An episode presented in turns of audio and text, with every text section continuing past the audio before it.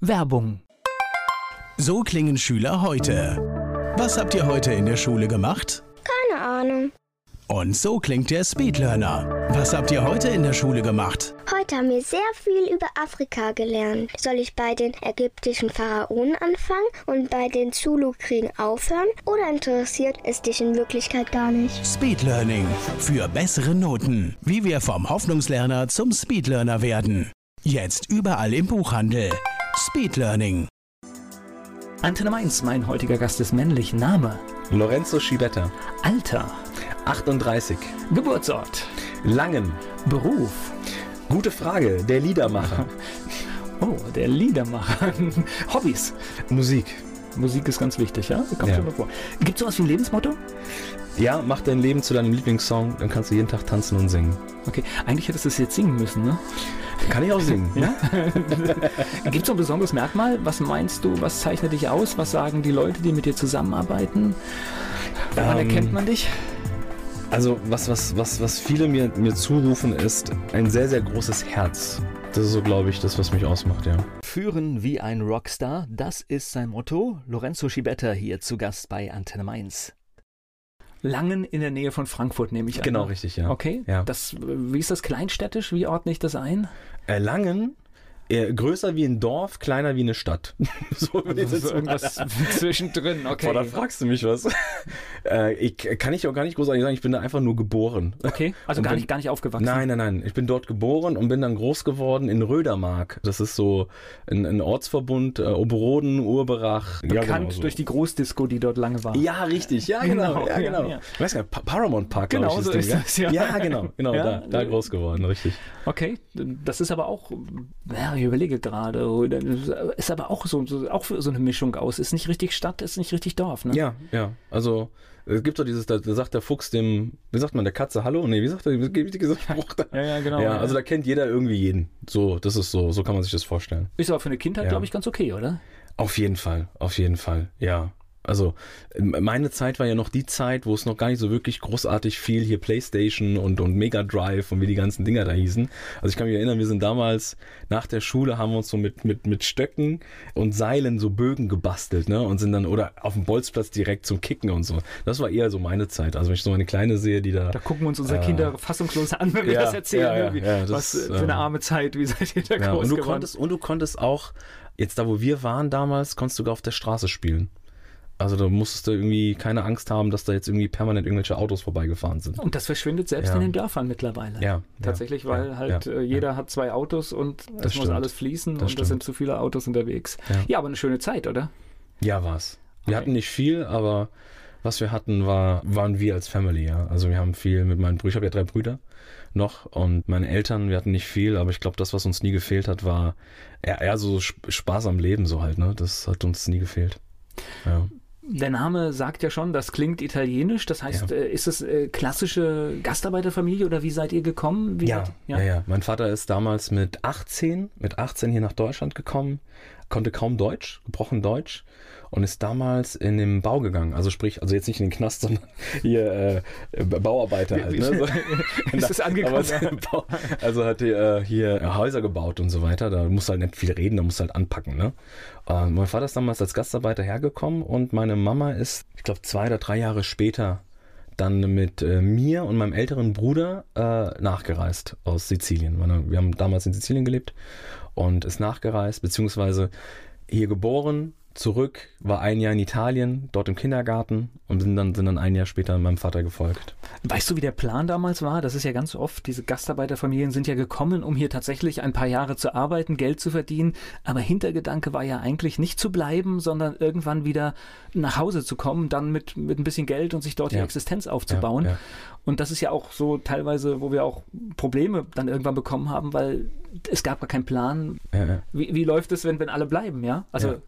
Äh, nee, das war auch bei uns so. Also mein Dad ist mit dem Gedanken hier runtergekommen nach Deutschland oder hier hochgekommen nach Deutschland, sich hier entsprechend ein bisschen was aufzubauen, um dann irgendwann, wenn es soweit ist, Thema Rentenalter und so, halt wieder zurückzufahren. Ne? Also wir haben auch da in Sizilien ein Häuschen, um dann wieder zurückzufahren. Und äh, was aber passiert ist, ist natürlich, dass wir Jungs, wir sind alle hier geboren, hier groß geworden.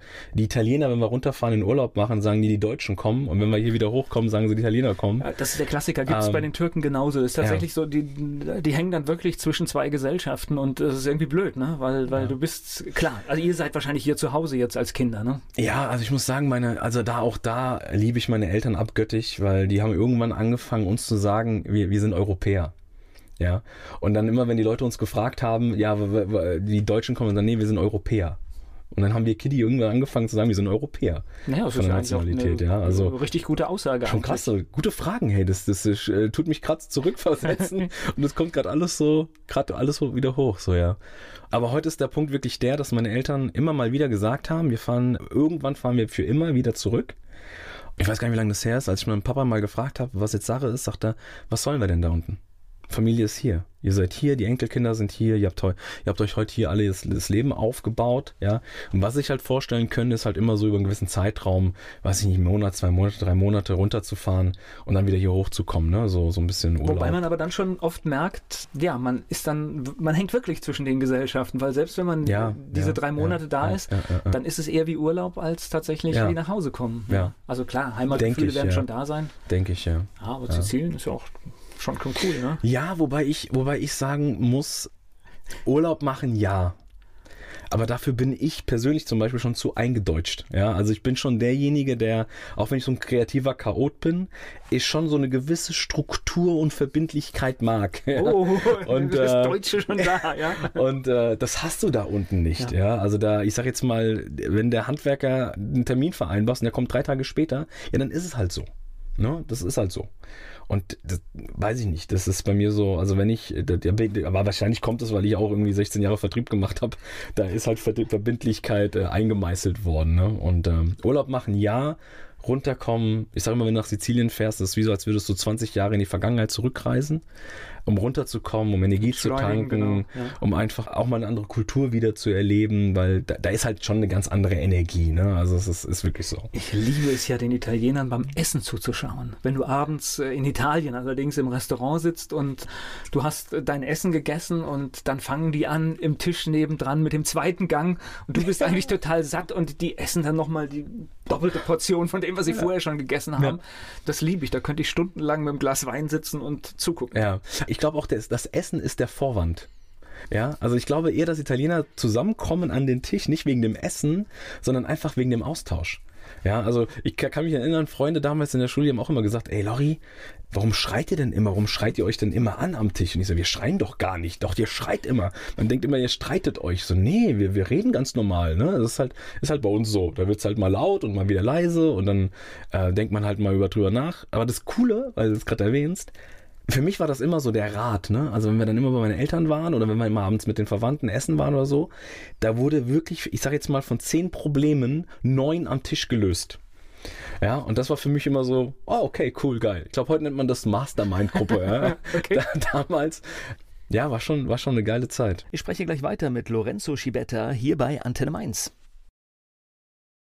Lorenzo Schibetta, mein Gast hier bei Antenne Mainz. Fangen wir ganz vorne an. Schule. Wie war das bei dir? Ja, wobei ich sagen muss, ich war in der Schule doch, doch eher sehr der, der Stille, der Ruhige.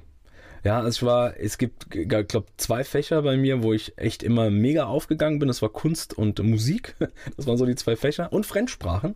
Fremdsprachen waren auch so ein Fach, was ich gern, gern gemacht habe. Alles Wichtiges. Alles andere war Katastrophe. Also, aber richtig Katastrophe. Also ich war so der Typ, der das Nötigste gemacht hat, um in den nächsten Jahrgang zu kommen. Also das war ich. Und mein älterer Bruder war so eher der Vorzeigeschüler, ne? so der Ja- und Amen-Sager, sage ich immer. Du hast jetzt erstmal primär das gemacht, was man machen muss, oder? ja, genau. ja, genau. Aber ich habe jetzt eher der ruhige Typ, eher gar nicht so wirklich der, der sich so in den Vordergrund gestellt hat. Kommt wahrscheinlich aber auch irgendwo so ein bisschen her, weil ich der Zweite bin in der Familie. Ne? Ich bin der, das typische Sandwich-Kind. Wenn mein Bruder immer irgendwas gekriegt hat, dann, also bei uns war es immer so, dass meine Eltern gesagt haben, wenn einer was kriegt, kriegen alle was. Und dann ging es dann immer so, wenn mein großer Bruder was bekommen hat, dann musste ich mich natürlich nach dem orientieren. Und wenn mein kleiner Bruder was gekriegt hat, dann musste ich mich mit dem zufrieden geben, was mein kleiner Bruder bekommen hat. Okay. Und deswegen war das für mich immer so gefühlt unsichtbar, ne? also für meine Eltern. Und äh, das hat sich auch in der Schulzeit so manifestiert, dass ich irgendwann gesagt habe, okay, um mich geht's ja nicht. Also kann ich mich ja ein bisschen zurückhalten, beziehungsweise ich muss da nicht so im Vordergrund sein. Ne? Und und habe aber immer nur das Nötigste, Nötigste gemacht, ja. Ist das äh, Reflektieren, Zurückblicken auf die Zeit oder hast du das schon gedacht damals? Nee, das ist Reflektieren, Okay. zurückdenkend, ja. Gut. Ja, ja. Also ich war damals echt nie derjenige, der, der irgendwie im Vordergrund stehen wollte. Mhm. So aus der, aus der Prägung raus Ja, jetzt. kann ne? ich nachvollziehen, ja, ja. Ja. Okay, dann kam Ja. Grundschule, dann weiterführende Schule. Wo ging's hin? Oberoden. Oberoden, damals hieß es die, äh, damals hieß es Rottgau-Schule und ich glaube heute heißt sie Nell-Bräuning-Schule. Nell-Bräuning-Schule, genau. Und dort war ich bis zum, boah, lass mich, elf, siebte, achte Klasse. Definitiv kein Vorzeigeschüler. Also notentechnisch, gar kein Vorzeige. Und ich kann mich erinnern, wir hatten einen Klassenlehrer, der so ein bisschen so vom, vom, vom Klamottenstil eher so Richtung Öko ging. Also Kann passieren. dunkelrote Ja, Haare, okay. Hornbrille, dunkelrote, oh, dunkelrote, äh, hier so ein Bart, ne? Korthosen angehabt und so. Und ich kann mich erinnern, der hat irgendwann, weil, genau, äh, ich glaube 80 Prozent der Klasse haben damals, waren so gut, dass sie den Hauptschulabschluss hätten schaffen können, aber keine weiterführenden Schulen. Und der hat uns dann irgendwann mal, der hat, ich glaube, allen Lehrern Bescheid gesagt, so von wegen. Was war das für eine Schule? War eine Das war eine Gesamtschule? oder was? Ges- Gesamtschule, Okay, genau. gut. Und er hat damals allen Lehrern an dem Tag gesagt, äh, die Unterrichtsfächer fallen aus und hat die ganze Klasse einen ganzen Tag eingesperrt. So in die Klasse. Und hat uns, Volker, den kompletten Vormittag mal so richtig auseinandergenommen. Also, äh, keine Ahnung, ich kann, ich kann mich jetzt nicht mehr daran erinnern, was genau er gemacht hat oder was genau die Worte waren. Aber das, er hat uns so, er hat uns so, ich sag jetzt mal so in die Zukunft gezoomt und hat uns damit gezeigt, was wir alles verpassen, wenn wir weiterhin diese Leistung äh, in der Schule bringen. Und am Nachmittag hat er uns im Endeffekt das ganze Ding umgedreht und hat uns gezeigt, was wir alles gewinnen können, wenn wir mal 1, 2, 3, 4 Prozent mal mehr Gas geben. Das Krasse war, dass wir, der, hatte, der hat es geschafft, in, innerhalb eines Tages das ganze Ding umzudrehen.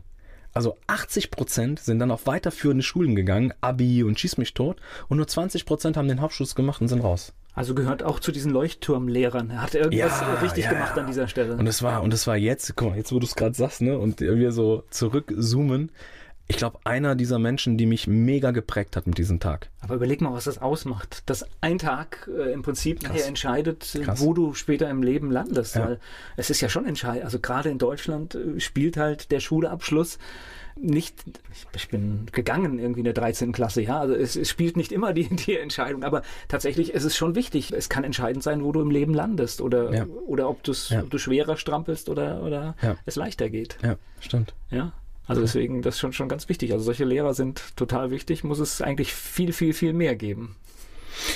Ja, ja, definitiv, ja. Wobei ich dann auch wieder sehe, ich meine, wir sind ja in einem gewissen, in einem gewissen System, in einem gewissen Rahmen, wo sich vielleicht der eine andere, obwohl ich kann es nicht bewerten, aber wo ich denke und glaube, dass der eine andere einfach so sehr in seinem, in seinem System drinne ist, dass man sich einfach auch nicht traut, mal auszubrechen, ne? glaube ich. Und das siehst du ja heute teilweise auch in Unternehmen. Dass Menschen, in, gerade in Führungsebenen, sagen, okay, es gibt halt eine gewisse Vorgehensweise, die kopiere ich, die mache ich nach. Die ist und, allgemeingültig. Und die ist allgemeingültig und ich weiß ganz genau, damit ecke ich auch nirgendwo an. Und ja, mal gucken halt, ne? Mal gucken halt. Naja, und wenn ich halt denke, wenn wir, wenn wir, wenn wir, glaube ich, ein paar Lehrer mehr haben, die so ein bisschen ausbrechen oder vielleicht ein paar Führungsmenschen da oben in den Ebenen haben, die sich, glaube ich, auch mal ein bisschen mehr trauen, glaube ich, können wir auch in Zukunft ein bisschen mehr verändern. Ja. Am Ende deiner Schulzeit, Mhm. wusstest du, wo es hingeht? No, definitiv gar nicht. Ich wollte damals, also Kunst war schon immer ein Thema. Also ich bin so ein kreativer Chaot. Ja, ich, ich liebe es, Sachen zu kreieren, zu basteln, aus verschiedenen Sachen etwas, etwas zu kreieren. Und ich wollte damals immer irgendwas machen, was irgendwie mit Kunst zu tun hat. Also ich glaube, damals war es technischer Zeichner. Wollte ich unbedingt werden. Keine Ahnung warum, aber irgendwas mit Zeichnen. Hab mich dann Ich beworben. jetzt gerade, ob das wirklich mit Kunst zu tun hat. Ja, also irgendwas mit Zeichnen aber, war das. aber, ne? Klar, äh, genau, Aber- Zeichnen ist erstmal gut. Ja. Und hab dann aber irgendwann, ich glaube, das weiß ich nicht, du hast da damals zu der Zeit was irgendwie 100 Bewerber auf eine Stelle. Und dadurch, dass ich ich auf jeden Fall den Realschulabschluss dann auch geschafft habe, dennoch nicht so gut war, um dann irgendwo unter den Top zu sein, habe ich dann irgendwann gesagt, okay, Interessiert heute niemanden mehr. Ja, ja. Und habe dann irgendwann für mich damals, irgendwas musst du ja machen, ne? irgendwann musst, musst du ja machen. Und habe damals dann in einer vollschulischen Ausbildung den äh, technischen Assistenten für Informationsverarbeitung gemacht. Also mal das, komplett. Das ist Deutsch, das ist ganz deutsch, oder? Ja, und vor allem mal komplett in eine ganz andere Richtung, ne? Also ich bin ja gar, also damals gar nicht so der Zahlen, Daten, Fakten, System, Automatisierung, überhaupt gar nicht mein Ding. Aber war halt nichts anderes da. Also was macht der Lori? Du machst es halt. Wenigstens, wenigstens hast du eine Ausbildung. Das war so, ne? Wenigstens hast du eine Ausbildung. Du passt was sicheres, genau. Jo. Ich spreche gleich weiter mit Lorenzo Schibetta hier bei Antenne Mainz. Führen wie ein Rockstar, das ist heute sein Motto. Wir haben schon von seiner Ausbildung erfahren und jetzt möchte ich gerne wissen, wie es weiterging mit Lorenzo Schibetta. Er ist hier zu Gast bei Antenne Mainz. Bin dann auf eine weiterführende Schule gegangen, äh, in Dieburg damals, in Dieburg war das gewesen, Landgrad Grube Schule. Und habe dort dann das Fachabitur drangehängt. Dann irgendwann gemerkt, so während dem Fachabitur, so, das ist überhaupt gar nicht mein Ding. Ja, es war auch in klassisch Datenverarbeitung, also da waren so Sachen wie Elektrotechnik, äh, Datenverarbeitung, Automatisierungstechnik, also alles so Nuller und Einser und Hexadezimal und Programmierung war da auch mit dabei damals. Und also schon mal zukunftsorientierend. ja, man kann man was mit anfangen. Ja? Und ich muss ja sagen, Steve Jobs sagte immer so schön, connecting the dots. Und damals, also jetzt heute denke ich mir so, ey cool, du verstehst so ein bisschen was von Digitalisierung und es hilft mir heute auch echt extrem weiter, gerade so im Bereich Social Media und so Sachen. Wenn ich mir so die einen anderen angucken, die da, die da schwer reinkommen, in so Sachen komme ich irgendwie super schnell rein. Ne? Destotrotz war das damals so, dass ich da zwei Lehrer hatte, die mir jedes Mal signalisiert haben, das ist nicht das Richtige, das ist nicht das Richtige und du bist schlecht und du kannst das nicht und du bist nicht gut und bist nicht gut, dass ich irgendwann parallel zu dem Thema angefangen habe äh, zu arbeiten und habe dann so das erste Mal Geld geleckt, ja, und das war dann für mich so der Punkt, wo ich gesagt habe, okay, du bist dadurch, gut, ich verdiene Geld. Ja, also damals. Ist, ist aber so ein, so, ein, so ein Mindset, was da gesetzt wurde, oder? Wenn, wenn dir ständig jemand sagt, dass du nicht gut bist? Genau. Ja, also es war für, für mich war der Punkt, die Aussage damals der Lehrer, für mich der Grund so gewesen, naja, wenn die das sagen, dann, dann ist es so. Dann, dann nehme ich es halt so. Und die Noten haben es ja auch gezeigt. Ne? Das war ja schon so, dass ich dann schon gemerkt habe, so in den Fächern, die mir Spaß gemacht haben, waren so Zweier, Dreier. Der Rest war für den Arsch. Also der Rest darfst du gar nicht erwähnen. ja. Und als ich dann angefangen habe, wirklich, ich habe damals, das habe ich noch nie erzählt, hey, das wäre das erste Mal jetzt, habe ich angefangen damals durch meine Eltern, meine Eltern hatten damals äh, einen italienischen Feinkostladen und dort habe ich so die ersten Erfahrungen im Vertrieb gemacht. Also ich habe dann angefangen damals Obst, Gemüse, Käse und so Zeug zu verkaufen. Ne? Und darüber hinaus dann auch auf Märkte. Habe dann für, für einen Mitbewerber auf Märkten angefangen, so als Marktschreier und hinter der Theke da so äh, Obst, Gemüse und so weiter zu verkaufen. Und habe so die erste Berührung mit Geld gehabt zu der Zeit. Das war so Führerscheinzeit, mhm. ne? Weil Mama und Papa damals gesagt, wir hatten ja keinen, also wir hatten ja nicht wirklich viel Geld. Und meine Eltern haben damals gesagt, wenn du ein Auto haben willst, wenn du einen Führerschein haben willst, geh arbeiten. So, und ich wollte halt damals unbedingt einen Führerschein haben. Und was gemacht? Da bin ich halt arbeiten gegangen, hab's Geld geleckt. Warst jung und brauchtest das Geld. Genau. genau. Und somit war der Fokus weg von der Schule hin zum Geldverdienen. Ja, boah, ich kann mich erinnern, wir sind teilweise samstags um 4 Uhr morgens aufgestanden um dann auf dem Markt halt, im, dem, den Markt halt aufzubauen. Also ich und mein kleiner Bruder, ne? Markt aufgebaut und dann da verkauft bis 18 Uhr, 14, 15 Uhr, 16 Uhr mit Abbau, allen drum und dran. Und dann haben wir so halt das erste, erste Taschengeld halt bekommen, ne? Damit habe ich meinen Führerschein bezahlt, mir das erste Auto gekauft. Kann mich doch erinnern, ich habe damals zu meiner, zu meiner Mom gesagt, Mama, Mama, ich habe Kopfschmerzen. Und meine Mutter sagt, ja warum? Weil ich habe so viel Geld in meiner Spardose.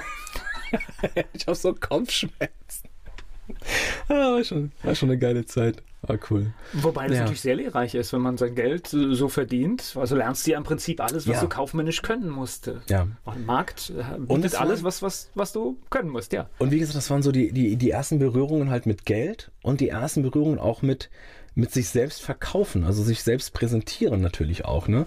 Wobei ich immer sage, meine Mutter ist für mich in meinen Augen die geilste Verkäuferin, die ich je kennengelernt habe und das weiß die gar nicht, dass sie das ist, weil die hat damals mit so, die hat sich so Kirschen um die Ohren gebunden. und hat dann im Laden mit den Kirschen um die Ohren und die geilste Storytellerin überhaupt äh, mit den Kirschen, kann mich erinnern, ich stand im Laden, da kam ein Kunde, ein Kunde bei uns rein, der wollte nur Eier kaufen. Und dann hat meine Mama die Kirschen um die Ohren und hat dann angefangen, Geschichten zu erzählen. Am Ende der Geschichten sind die Leute mit zwei Tüten nach Hause gelaufen, ja. Und die wollten nur Eier kaufen. Ehrlich, aber da war für mich so die erste Berührung mit Geld und die erste Berührung auch mit, worauf kommt es an? Also, ja, wie, wie präsentierst du dich? Geht es um dich oder geht es um den Gegenüber? Geht es um deine eigenen Bedürfnisse oder geht es erstmal darum, die Bedürfnisse des anderen zu stillen? Und das waren so wirklich so die ersten Erfahrungen, die ich gesammelt habe. So im Vertrieb oder Verkauf, wie man es halt nennt, ja. Okay. Ja. Wo bist du jobtechnisch hingekommen dann? Ich bin dann, dadurch, dass ich den Informatiker halt gemacht habe, bin ich erstmal zu einer Zeitarbeitsfirma gegangen, weil ich nicht wusste, was ich machen soll. Ich meine, komm, gehst in eine Zeitarbeitsfirma, weil da kannst du überall mal so reinschnuppern und kannst gleichzeitig ein bisschen Geld verdienen, ne? Und bin aber gleich beim ersten Kunden hängen geblieben. Das heißt, äh, ich wurde dann direkt von dem Kunden, jetzt, ich glaube, ich habe mein ganzes Leben eine einzige Bewerbung geschrieben. Fällt mir gerade auf. Und äh, wurde da direkt abgeworben bei einer Firma Sessig in Dietzenbach. Und die haben so Platinen und so Sachen hergestellt für Terminals, gerade die Sachen im Flughafen und so weiter. Ne? Und habe da angefangen und habe diese Platinen gelötet, was natürlich mega viel Spaß gemacht hat. ähm, und durch Zufall bin ich dann in dieses Callcenter gekommen, was wir da hatten.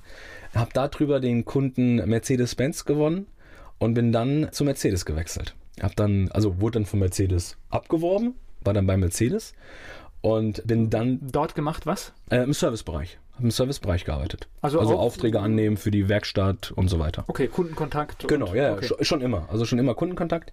Wobei mir damals in dieser, in dieser äh, Platinen Schieß mich tot Firma ich irgendwann gemerkt habe, so, okay, Solarbräune vom Monitor, das ist so nicht mein Ding. Also gar nicht. Ja, ich bin da eher kaputt gegangen, äh, als dass mir die Flügel gewachsen sind. Und als ich dann das erste Mal am Telefon Kundenkontakt hatte und gemerkt habe, so, ah, wie cool, du lachst mit Das- den Menschen. das ist es, ja. Ja, du lachst mit den Menschen, du hast Spaß mit den Menschen. Also ich habe, glaube ich, weiß ich nicht, wenn so ein Gespräch 20 Minuten ging, haben wir 15 Minuten über Gott und die Welt geschwätzt, bis wir dann irgendwann so in den letzten fünf Minuten zum, Thema, ja, zum Thema gekommen sind. Aber irgendwie war das, ist das so in den Köpfen geblieben und äh, dann bei Mercedes war, war das auch eine geile Zeit, weil ich da halt auch direkt immer mit den Leuten im Gespräch war und äh, ich kann mich erinnern, die, die konnten ja meinen Namen damals bei Mercedes-Benz nicht aussprechen, also Schibetta und die haben dann immer irgendwie ich habe dann irgendwann mal Schönwetter gehabt oder Schiebebett gehabt und so Sachen. Und habe ich mir irgendwann mal, habe ich irgendwann mal gesagt, das ist ähnlich wie das Brot aus dem gleichen Land. So, aber ich habe nicht gedacht, dass sie dann einfach alle anfangen, Chapata zu sagen und nicht Schibetta, ja. Und das war so herrlich. Wir hatten dann irgendwann mal eine neue Infodame gehabt und die kannte mich als Schibetta. Und wir hatten einen, einen ganz, ganz älteren Kunden, der kam immer zu mir. Der wollte immer nur zu mir. Und ich war da, ich war da zu der Zeit, glaube ich, Mittagspause und da kam der rein an die Info und hat gesagt, hey, sagt er, ich, ich suche den Herrn Schabatta. Und die Infodame kannte keinen Schabatta, ne? Manche gibt's keinen Schabatta. Ja, doch, doch, der junge Typ da. Ja, gibt's keinen Schabatta. Der sitzt da vorne. Aber hier gibt's. Und dann haben die angefangen zu diskutieren und da wurd's richtig laut. Und in dem Moment komme ich so aus der Werkstatt raus und dann sieht er mich und sagt, da ist er doch, der Ciabatta. Und dann sagt die, Sie meinen den Herrn Schibetta. Ja, jetzt sage ich doch, Ciabatta. Gleich geht's weiter im Gespräch mit Lorenzo Schibetta hier bei Antenne Mainz. Heute Coach der Führungskräfte Lorenzo Schibetta ist mein Gast hier bei Antenne Mainz. Aber wie ist es bei dir überhaupt dazu gekommen, dass du im Vertrieb gelandet bist? Wir hatten neben dem Büro, also neben meinem offenen Büro, gab es damals einen Telekommunikationsbereich, der so Freisprecheinrichtungen, ich, da, ich weiß gar nicht, wie es heute heißt, damals so Tele-Aid, also dieses Notfallsystem, wenn du mit dem Auto gegen die Wand fährst und so, dass dann Krankenwagen gerufen wird. Und derjenige, der da gesessen hat, der hatte irgendwie, ich weiß gar nicht, einen Unfall oder so, weiß ich gar nicht. Da kam irgendwann der Chef zu mir und sagte, hey Lorenzo, du bist hier der Jüngste im Laden, kannst du nicht da irgendwie mal so ein bisschen, da ein bisschen äh, aushelfen, ne? Und ich habe, glaube ich, irgendwie in einem halben Jahr mehr Umsatz gemacht, obwohl es gar nicht mein Bereich war, wie derjenige, der da Verkäufer war. Ja, und irgendwann kam der Bereichsleiter von dem Unternehmen und hat mich abgeworben, hat gefragt, hey, können Sie sich vorstellen, das hier zu machen? Und ich Also so, durch Zahlen überzeugt, ja? ja, ja, Und so kam ich dann aber auch in den Vertrieb. Und für mich war schon immer so dieses Thema, ich will nicht durch Sympathie glänzen, sondern ich will durch Leistung glänzen. Ja, ich will, dass die Leute mich durch Leistung die Anerkennung geben. Und das war für mich so der Punkt, oh geil, Vertrieb. Da wirst du nach Zahlen gemessen und nicht nach Sympathie. Wo hast denn das her?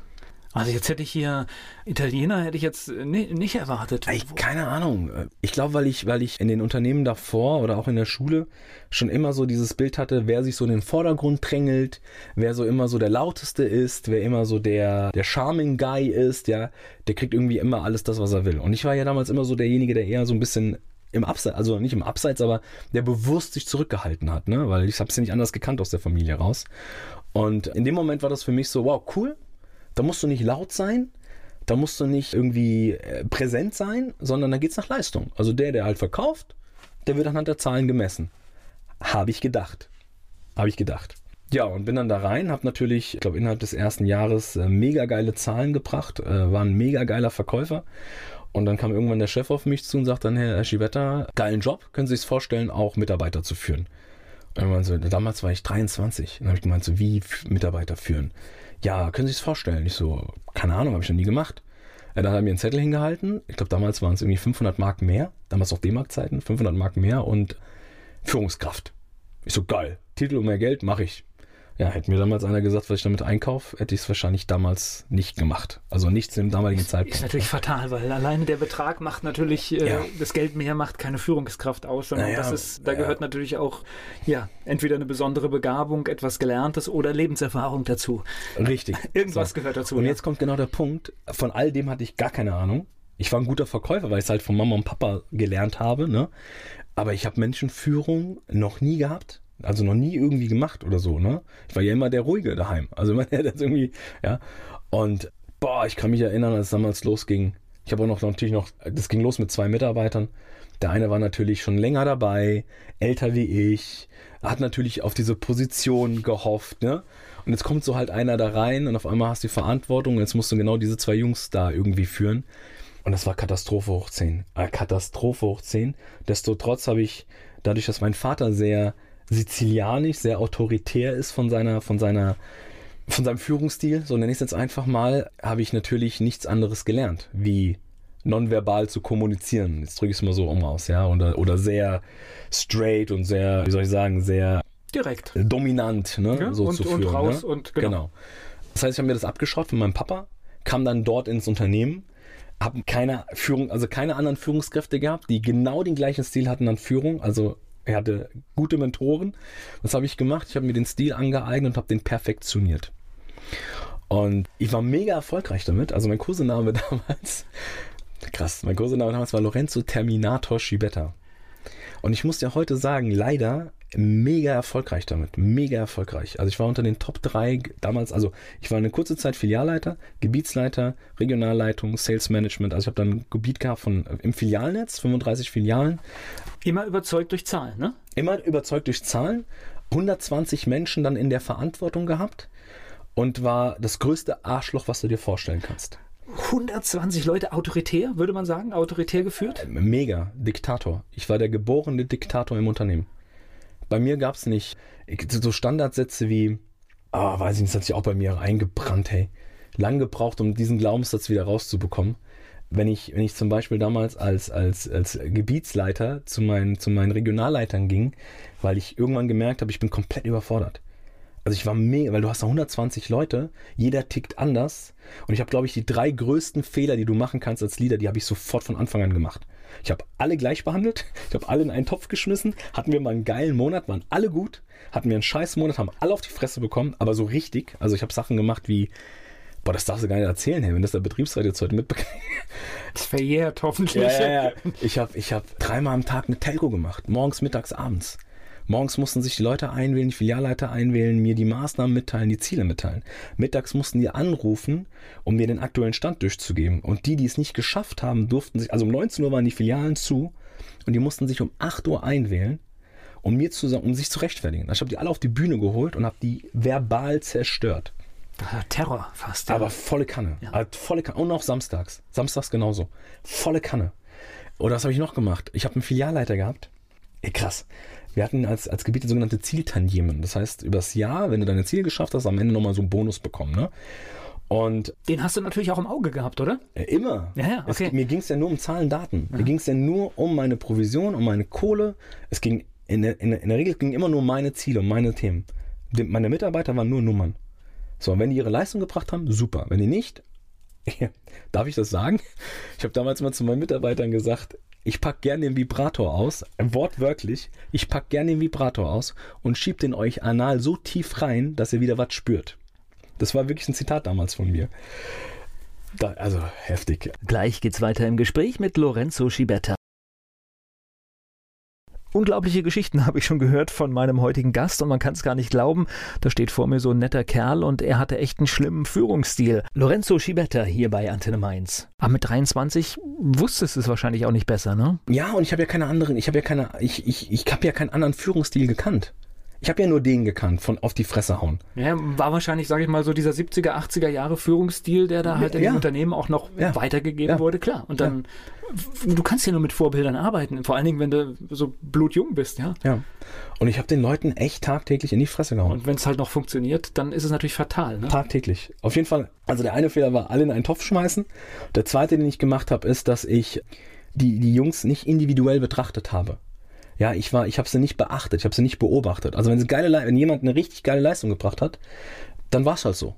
Feierabend. Ne, dafür kriegst du ja dein Gehalt. Dafür musst du Leistung bringen. So. Ich habe es nicht An der Stelle, wo man eigentlich, genau, wollte ich gerade sagen, eine ja. Wertschätzung, ein Lob also ausspricht, wenn man sagt, hier, klasse. Äh. Und das war der dritte Fehler. Fehlende Wertschätzung. Ich habe die Jungs und Mädels nicht beachtet.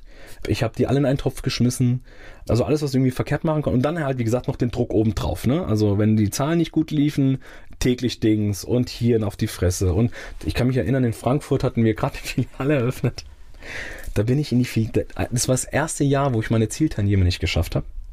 Und natürlich hat es nicht an mich gelegen. Oje, oje, oje. Ja, sondern, ich kein Filialleiter sein. Sondern es war der Filialleiter in Frankfurt. Der war schuld. Okay. Und ich renn, ich laufe in diese Filiale rein. Ich vergesse, als wäre es gestern.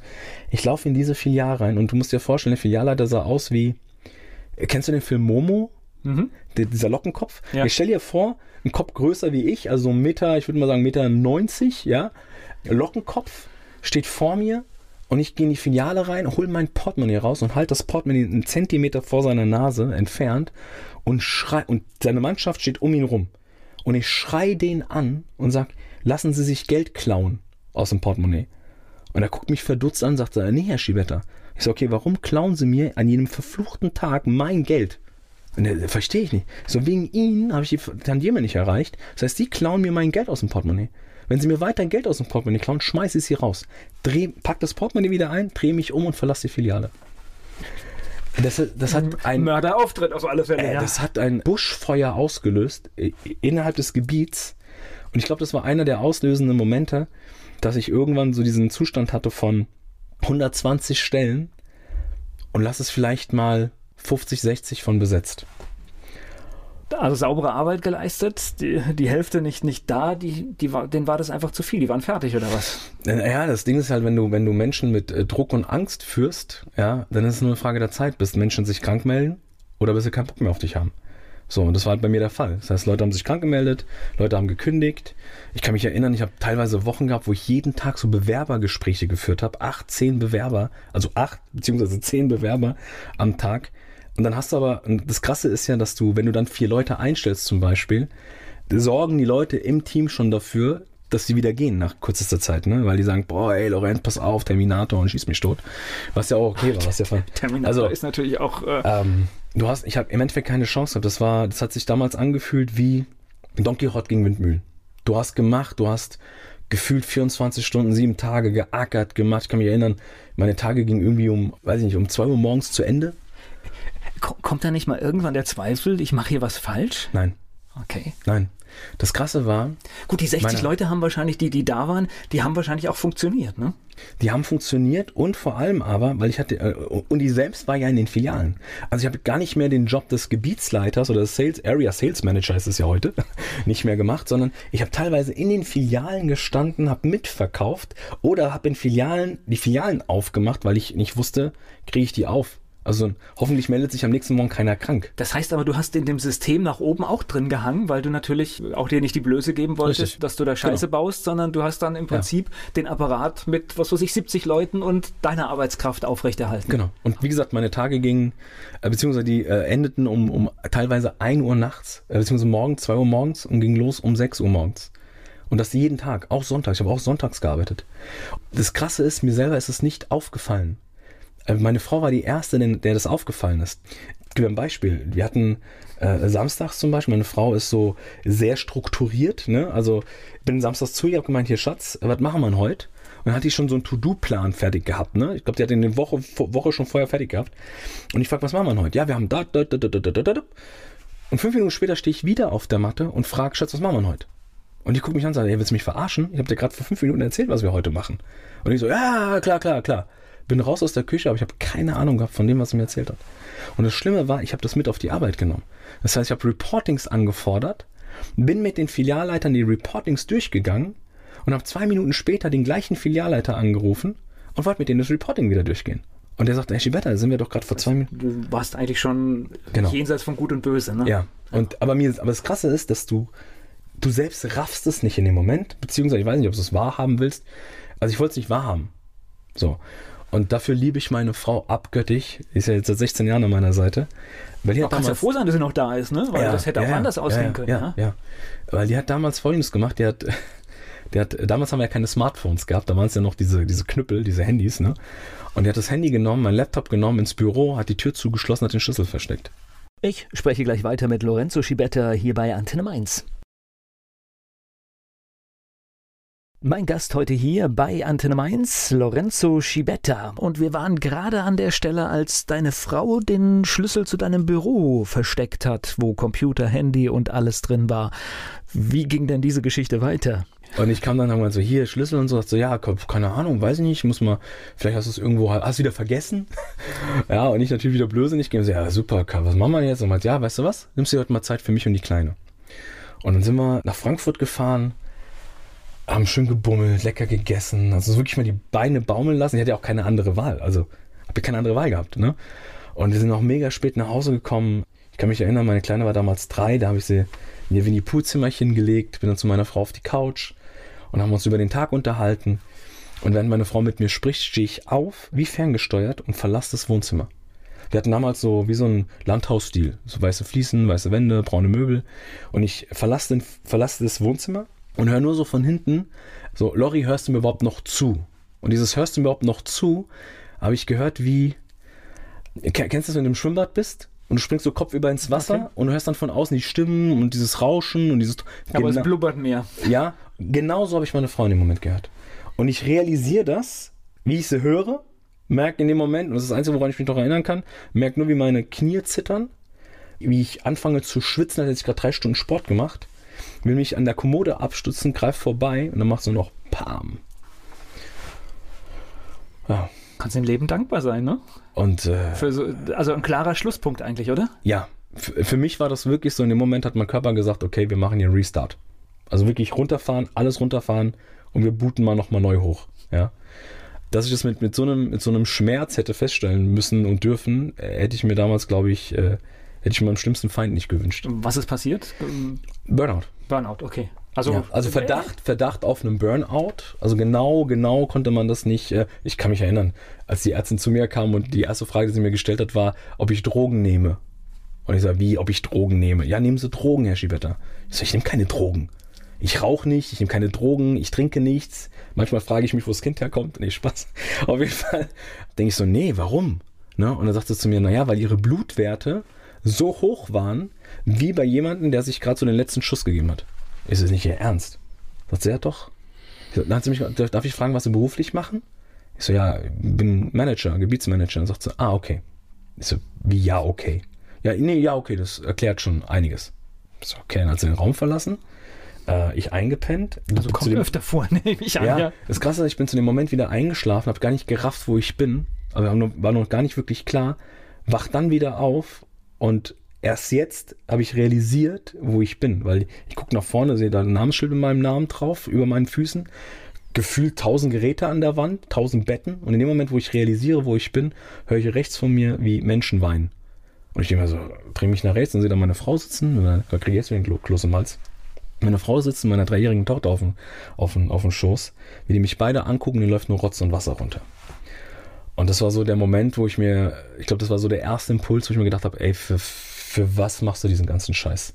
Naja, und ich sag mal, Burnout, klar, das ist dramatisch, aber ich kenne auch welche, da ging das noch weiter, Hörsturz oder sonst was, was alles passieren kann, wenn du Ja. nicht auf dich hörst und wenn Ja. du äh, Dinge durchziehst, Ja. obwohl man sie dauerhaft so nicht durchziehen kann. Ja, ja. Das Krasse war, also ich, ich glaube auch, dass so die Vorstufe war. Ja, deswegen haben die Ärzte auch gesagt, es war ein Verdacht auf einen Burnout, aber genau, wie gesagt, konnte man das nicht, nicht, äh, nicht nachvollziehen. Das Krasse war nur, dass in dem Moment, wo meine Frau mit meiner Tochter da sitzt, klingelt das Telefon. Und wer war dran? Mein Chef. Und er sagt so, ja, Schibetta, äh, Ihre Frau hat angerufen, ich wollte Ihnen nochmal eine gute Besserung wünschen. Erholen Sie sich, und jetzt pass auf, aber schauen Sie zu, dass Sie schnell gesund werden, weil Ihr Gebiet bricht auseinander. Und in dem Moment siehst du meine Frau, wie sie das Telefon schnappt und durchs Telefon schreit und sagt, es gibt zwei Möglichkeiten, entweder mein Mann kommt zurück in einer neuen Funktion oder er kommt gar nicht mehr und legt auf. Und hat aufgelegt. Und ich schaue da meine Frau an. Ich, äh, als, ey, äh, du stellst mir Fragen, hey, als, als würde ich im Bett liegen und die hat genau rechts am Fuß vom Bett gestanden, hat mich angeguckt mit so einem versteinerten Gesicht. Und ich sag so, ja, äh, Tochter ernähren, damals noch Miete, Rechnung bezahlen. Wie stellst du dir das vor? Und dann habe ich halt die, ich glaube, in meinen Augen die wichtigste Frage in meinem Leben damals gestellt. Ich habe gemeint, warum hast du das gemacht? Und in dem Moment guckt sie mich an, das Gesicht wird weich und sagt zu mir, weil du mir wichtig bist. Und da ist mir eine Sache klar geworden. Warum habe ich den ganzen Scheiß gemacht? Um Anerkennung zu bekommen. Mhm, okay. Über die ganzen Jahre. Sandwich-Kind, Anerkennung. Warum, warum muss ich immer das kriegen, was die anderen kriegen? Warum kriege ich mal nicht das, was ich mir wünsche? In der Schule immer das gleiche Thema. Bevor ich Small aufmache, bleibe ich lieber mal ruhig. Ne? Kann ja nichts passieren. Und auf der Arbeit, und auf der Arbeit war es krasse, dass ich das erste Mal gemerkt habe, so, wow, wenn ich was sage, hören mir Menschen zu. Und anstatt dass ich das zum Wohle des Volkes gemacht habe, ja, habe ich genau das Gegenteil gemacht. Weil dann konnte ich, also meine Mama hat mir mal erzählt, bis zum fünften Lebensjahr habe ich kein Wort gesprochen. Meine Eltern haben schon gedacht, ich wäre irgendwie krank. Sind mit zu Ärzten gefahren, um, um zu checken, was mit mir los ist. Äh, bis dann irgendwann ein Arzt gesagt hat, Frau Schibetta, lassen Sie den mal babbeln. Wenn der einmal anfängt, hört er nicht mehr auf. Da hört man jetzt auch gerade im Interview. und Was ist der Sinn der Sache? Ist alles gut. und ich glaube, bis zum achten Lebensjahr habe ich nur gesprochen, wenn ich gefragt worden bin. Und als ich dann auf die Arbeit gekommen bin oder in die Berufswelt gekommen bin, habe ich auf einmal gemerkt, so wow, Kyle, mit einer Stimme habe ich, habe ich eine Macht. Ja, und jetzt kann ich ausüben, ja klar, und du hattest ja, ich sag mal, dein Gebiet auch irgendwie im Griff, ja, ja auf ja. eine gewisse Art und Weise. Ja, ja. Und letztendlich, es musste dir jeder zuhören. Genau, es musste mir jeder zuhören. Ja. Deswegen ist es auch so ein Thema, wo ich sage, ich mag das Wort Führungskraft nicht, weil ich war damals eine Führungskraft. Ich habe mit Kraft geführt. Ich habe mit, mit Kraft auf, ich habe Kraft auf Menschen ausgeübt. In Form von Befehlen, in Form von Angst, in Form von Druck. Ich habe Kraft ausgeübt. Das heißt, die Menschen waren, die mussten mir folgen. Die mussten das machen, was ich sage. Und genau das hat dazu geführt, dass ich im Krankenhaus gelandet bin. Gleich geht's weiter im Gespräch mit Lorenzo Schibetta hier bei Antenne Mainz. Mein Gast hier bei Antenne Mainz, Lorenzo Schibetta. Du hast uns schon erzählt, wie du ins Krankenhaus gekommen bist. Als du wieder rausgekommen bist, wie ist es dann weitergegangen bei dir?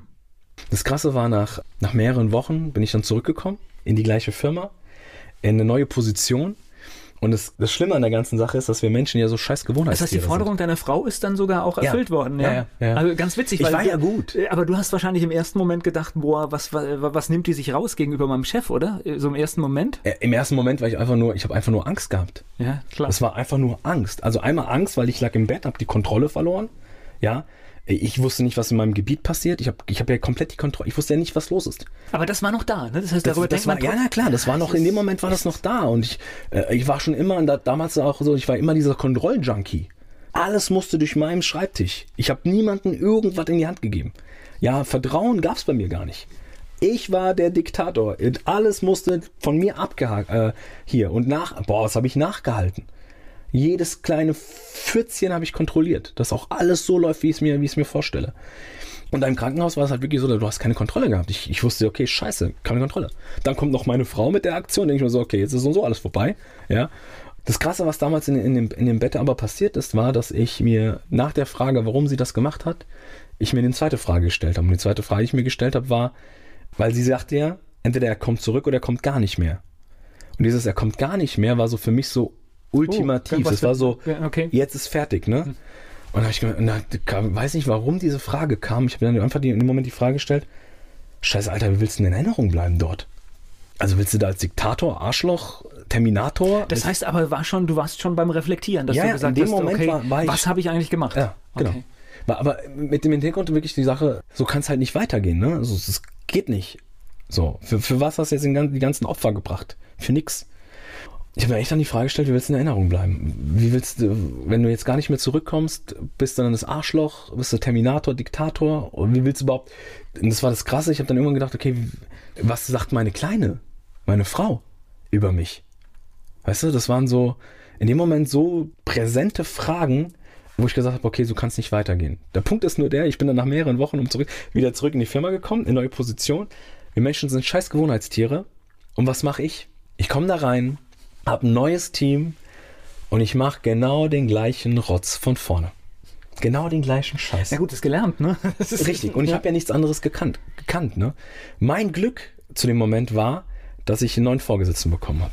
Und der war, der hat es, glaube ich, also der hat es innerhalb von Sekunden bemerkt, die Art und Weise, wie ich mit meinen Leuten umgegangen bin, dass der mich sofort an die Hand genommen hat und gesagt hat, Herr Schibetta, ich habe keine Ahnung, was Sie da machen, aber hören Sie bitte sofort damit auf, weil es gibt auch eine andere Art und Weise, wie Sie Menschen führen können. Sie müssen den nicht in die Fresse hauen. Und damit hat er bei mir so, so einen Samen gepflanzt von, von, von wie, da gibt's was anderes. Ja, und das war so die Neugier. Ne? Aber das wäre der gewesen, der mit der Gehaltserhöhung um 500 Euro im Alter von 23 Jahren eigentlich an deiner Seite hätte ja. sein müssen. Ja, ja, ja. Jetzt rückreflektiert, ja. ja. Ich muss echt gestehen, durch den bin ich dann, habe ich angefangen, wirklich mega spät Bücher zu lesen. Ich habe irgendwann gemerkt, wow, hey, das gibt ja nicht nur diesen auf die Fresse hauen, sondern es gibt ja noch andere Führungsstile. Und irgendwann habe ich dann durch, durch ich habe mich dann ausbilden lassen von den, ich sage jetzt in meinen Augen, größten Trainern Deutschlands in Richtung Persönlichkeitsentwicklung, Führungskräfteentwicklung, Kommunikation, habe dann einen Haufen Kohle investiert, gerade in den letzten Jahren, einfach um, um, um, ja, weil ich einfach gemerkt, kennst du das? Du machst über Jahre eine Sache und intuitiv merkst du so bei dir im Bauch, so, äh, das, irgendwie bin ich das nicht. Und irgendwie fühlt sich das nicht richtig an. Aber du machst es, weil die Resultate dafür sprechen. Ja klar. Und, du, das, vor allen Dingen in, in dem Moment, ja. wo du in einem Getriebe drin bist, das hatten wir ja gerade schon, äh, dann ist auch oft gar nicht die Zeit äh, ja. zu gucken, was mache ja. ich hier eigentlich, obwohl gerade dann sollte man sie sich nehmen. Ja. Und durch den bin ich wirklich da reingekommen, habe dann angefangen, mich weiterzubilden, neues Handwerkszeug mir anzueignen. Ne? Das Krasse war, dass ich nicht nur, dass ich mich, also heute weiß ich, heute nennt sich das Sinn- und wertorientiertes Führen. Ja, ich persönlich finde das mega langweilig. Deswegen sage ich immer Lead like a Rockstar, führe wie ein Rockstar. Und das Geile war, dass mir innerhalb von kürzester Zeit gelungen ist, ich war der, der, der Sales Manager mit der, mit der schlechtesten Flutationsquote in Deutschland in diesem DAX-Unternehmen. Und innerhalb von Wochen ist es mir gelungen, das ganze Ding umzudrehen. Das heißt, ich war, ich glaube damals, ich weiß gar nicht, wie alt ich da war, auf jeden Fall auch wieder einer der jüngsten Gebietsleiter mit der kleinsten Flutationsquote in seinem Gebiet. Das ist die bessere Zahl. Ja, und vor allem ich kann mich erinnern, wir hatten, ich hatte Freitage. wir haben ja jeden Freitag hatten wir so Telefonkonferenzen, wo die Bereichsleitung mit drin war, die Geschäftsführung mit drin war und deine Filialleiter mit drin waren. Und ich kann mich erinnern, so, ein, so eine Telefonkonferenz ging meistens so drei, vier Stunden an einem Freitag. Ja. Und nach diesem ganzen Change Management innerhalb des Gebiets war das dann so, dass meine Telcos eine halbe Stunde gingen. Weil ich mit den Filialleitern telefoniert habe, während die alle dabei waren. Und ich gesagt habe, Leute, wir haben eine kleine Herausforderung. Was denn? Jetzt, wir brauchen da und da, also Telekommunikation, ein paar DSL-Verträge mehr. Und da kam, nicht die, kam die, direkt die Frage zurück, bis wann? Ich so, ja, wäre schon geil, wenn wir sie nächste Woche haben. Okay, so, cool, Dankeschön. Aufgelegt, Thema gegessen. Nächste Woche waren die Dinger drin. Ohne Druck. Also ohne Druck, ohne gar nichts. Ich spreche gleich weiter mit Lorenzo Schibetta hier bei Antenne Mainz. Ich bin Volker Pietsch. Lorenzo Schibetta ist mein Gast hier bei Antenne Mainz. Und er hat seinen Führungsstil vom Diktator zum Menschenfreund geändert und das in einem Unternehmen, wo es ja doch auch schon so ein bisschen um Leistung und Zahlen geht. Klar sind wir in, einem, in, einem leistungsorientierten, in einer leistungsorientierten Branche gewesen, gerade im Telekommunikationsmarkt, da geht es nur um Zahlen, ja, um Provision. Aber ich habe irgendwann für mich rausgefiltert und rausgefunden, dass die Menschen nicht arbeiten gehen wegen dem Geld. Das Geld ist immer nur ein Mittel zu etwas aber nie der Hauptgrund, warum du einen Job machst. Und als ich dann das hinterfragt habe, warum er Geld verdient, da kamen dann Sachen raus wie, ich habe mir gerade ein Häuschen gekauft, meine Familie ist mir wichtig. Ich habe einen damals gehabt, der hat zu mir gesagt, Herr Schibetta, wissen Sie, wenn Sie immer am Flüchten sind, wenn Sie immer am Flüchten sind, von der DDR rüber, immer irgendwie, dann, dann, dann suchen Sie irgendwann mal so einen Punkt, wo Sie ankommen. Und deswegen habe ich für mich und meine Familie ein Haus gekauft. Und deswegen komme ich hier arbeiten, damit ich mir das Haus finanzieren kann. Also ihm ging es nicht um die Kohle und ging es einfach um diese Sicherheit und anzukommen mit seiner Familie. Und ich habe dann einfach immer irgendwann, man kriege jetzt hier Gänsehaut, ja, habe dann irgendwann gesagt, okay, das heißt, wenn ich sie dabei unterstütze, dass sie Ankommen und Sicherheit haben, dann sind sie bei mir? Hat der Schibetta mit allem, was sie brauchen. Mit allem das, was sie irgend. So, und irgendwann habe ich bei mir Klick gemacht und gesagt, ach, krass, es geht gar nicht um mich. Das heißt, wenn ich raushöre, was die Bedürfnisse der anderen sind und pack diese Bedürfnisse auf meine Straße, dann muss ich Menschen keinen Druck ausüben. Die folgen mir aus freien Stücken. ja, die folgen mir aus freien Stücken. Und das war, und dann habe ich angefangen, mich mit den Leuten auseinanderzusetzen. Ich konnte von allen 120 Leuten den Vornamen. Ich wusste alle Geburtstage, wann die Geburtstag haben. Ich wusste alle Problemchen, die sie haben. Weil mir das wichtig Ja, war. richtig. Change Management. Aber ne? volle Kanne, Ja. volle Kanne. Das Krasse war in dieser ganzen Zeit, Volker, war, die, war der Punkt der, dass die Musik, das neben meiner Familie war die Musik das Ding, was mir so Kopf über Wasser gehalten hat. Das war so die Zeit, wo ich den ganzen Druck vergessen habe, wo ich die ganzen Zahlen vergessen habe. Wenn ich mit meinen Jungs und Mädels im Bandraum waren und wir die Tür zugemacht haben, war das wie so Schwerelosigkeit, ja. Du vergisst die Zeit, du wirst nicht müde, eher das Gegenteil, du kriegst Energie. Ich kann mich erinnern, wir hatten dann, äh, damals gab's WhatsApp schon, dann haben wir über WhatsApp geschrieben, ey, heute Abend 19 Uhr Bandprobe, seid ihr alle da? Ja, ja, wir sind alle da. Ich so, cool, wenn die alle um 19 Uhr kommen, dann kannst du ja schon zwei Stunden früher fahren, dann hast du ein bisschen Zeit für dich, für deine Klampfe, kannst ein bisschen Musik machen. Ja, scheiße was. Ich fahr zum Bandraum, genau stehen, steht die ganze, ganze Mannschaft vom Bandraum. Ja, was macht denn ihr alle heute hier? Alle mit dem gleichen Gedanken. Naja, wenn die anderen später kommen, kann ich ein bisschen Schlagzeug üben, der andere kann das üben. Wir standen alle um 17 Uhr da. Ja, okay, geil. Gehen wir hoch, Tür zu, dann trinkst du halt mal ein Bierchen, unterhältst dich so, eine, so über die Woche und so, ne? Und was krass war, war immer das, ich kann mich erinnern, unser Gitarrist war immer der Erste, der sich dann aus der Gruppe gelöst hat und sich irgendwo hingesetzt hat und angefangen, Gitarre zu spielen. Irgendwelche Melodien, die er gerade improvisiert. Und du hast dann gemerkt, so, und er hat auch Fehler gemacht. Und du hast aber gemerkt, dass dann so der Schlagzeuger sich langsam rausgelöst hat, sich ans Schlagzeug gesetzt hat, langsam angefangen hat, zu dem, was er gespielt hat, einen Schlagzeugrhythmus zu spielen. Unsere Bassistin hat sich rausgelöst. Irgendwann habe ich mich rausgelöst auf die Gitarre. Und dann haben wir angefangen zu jammen auf, auf eine Melodie, die wir vorher nie gehört haben. Haben wir uns verspielt? Ja, na klar haben wir uns verspielt. Haben wir uns versungen? Na klar haben wir uns versungen. Aber wir hatten noch nie so viel Spaß in diesen Momenten im Bandraum. Und das Krasse war, wenn wir nicht auf die Uhr geguckt hätten, hätten wir, ich glaube, bis 2 Uhr morgens, 3 Uhr morgens, 4 Uhr morgens durchgemacht. Und ich habe mich danach immer ins Auto gehockt, bin nach Hause gefahren und immer auf dem Weg heim habe ich mir gedacht, ey, wie, wie kann das sein, dass Menschen aus freien Stücken früher kommen, sich trauen, Fehler zu machen, aus den Fehlern die geilsten Songs kommen, jeder zuhört, was der andere macht, ohne zu kritisieren, sondern das eher aufzunehmen und dann etwas beizutragen. Und wenn wir nicht auf die Uhr geguckt hätten, die Leute sogar aus freien Stücken länger bleiben. Und dann ist halt diese Idee geschlüpft, wo ich gedacht okay, mal angenommen, mir gelingt das, diesen, diesen Band-Spirit in Unternehmen zu bringen. Das, was ich die ganzen Jahre nicht hatte. Mal angenommen, mir gelingt das, in die Firmen zu bringen. Ja, und Alter, wie geil. Nur ein Bruchteil würde ja schon. Ja, nee, wie geil wäre das? Ja, dass du. Ich komme dann immer mit so Dingern nicht so, wenn ich einen geilen Gitarristen habe, der mit Leidenschaft um 3 Uhr morgens aufsteht, weil er nicht mehr schlafen kann, weil er nur noch an der Klampfe spielen will.